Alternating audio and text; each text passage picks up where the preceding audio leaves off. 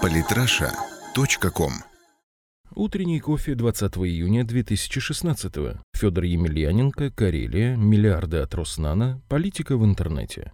Зергулё.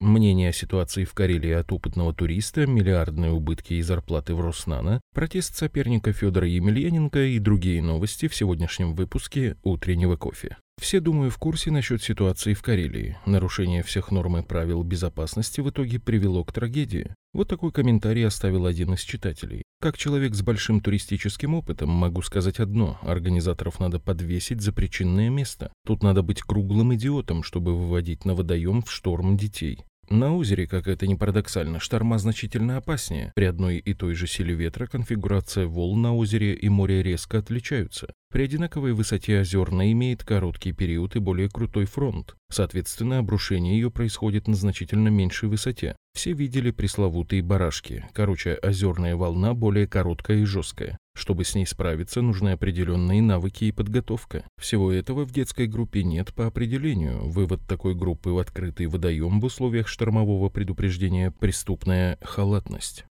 Мальдонадо заявил о несправедливом судействе в бою с Емельяненко. Этот бой даже смотреть было больно. Сила воли у Федора просто невероятная, не зря его прозвали последним императором. Путин победил журналиста CNN на информационном татами.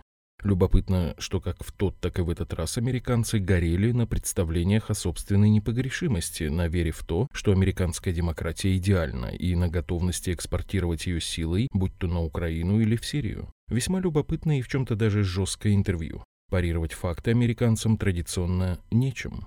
Счетная палата нашла у Роснана только убытки вместо инноваций. При этом неудачи не помешали менеджерам госкорпорации выписать себе гигантские бонусы за управление. В 2014-2015 годах 278 сотрудников компании заработали более 8 миллиардов рублей. Другими словами, средняя зарплата в компании составила миллион двести тысяч рублей в месяц.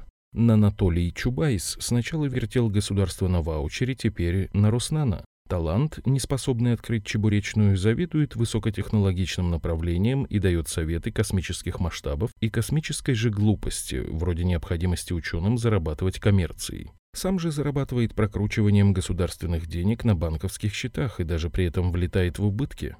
Ну тогда пока. Правильный ответ на спортивные санкции. Весьма толковые рекомендации по ответке за недопуск наших спортсменов на Олимпиаду. Как отнесется АЭФ к тому, что российская сторона приостановит действие всех финансовых для начала контрактов? Ну, например, на права на телетрансляции. Уж точно права на телетрансляции легкоатлетических соревнований на ближайшей Олимпиаде в Рио. Спонсорские контракты, да и вообще лишит мировую легкую атлетику пресловутых русских денег, которых там, поверьте, немало. И предложит городу и миру, допустим, на эти же деньги проведение открытого легкоатлетического форума на своей территории, причем с такими призовыми фондами, что звезды мирового олимпизма трижды подумают, ехать им на соревнования под эгидой АЭФ или на этот гипотетически открытый чемпионат России. А вообще эта дикая антироссийская истерия уже порядком поднадоела. В Лионе английские фанаты подрались с французами. Евросоюз уже осудил Россию или еще не успел. Очевидно же, что беспорядки устроил переодетый российский спецназ. Украинские журналисты, повизгивая, уже строчат разоблачения.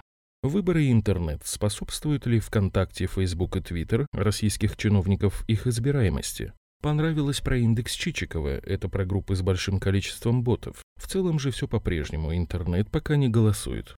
Гала передол News. Для россиян необходимо вести административную ответственность за потерю и передачу сим-карт другим лицам. Такое мнение выразил замначальника управления Генпрокуратуры по надзору за исполнением законов. А может начать с прекращения нелегальной торговли симками, например, у московских вокзалов. Так и вспоминаются бессмертные слова Сергея Лаврова. На сегодня, пожалуй, все. Если подборка новостей понравилась, репост и лайк по этой ссылке. Также напоминаю, что в пятницу в Екатеринбурге начнется форум сообщества. Там и увидимся. Самые интересные статьи о политике и не только. Читайте и слушайте каждый день на сайте polytrasha.com.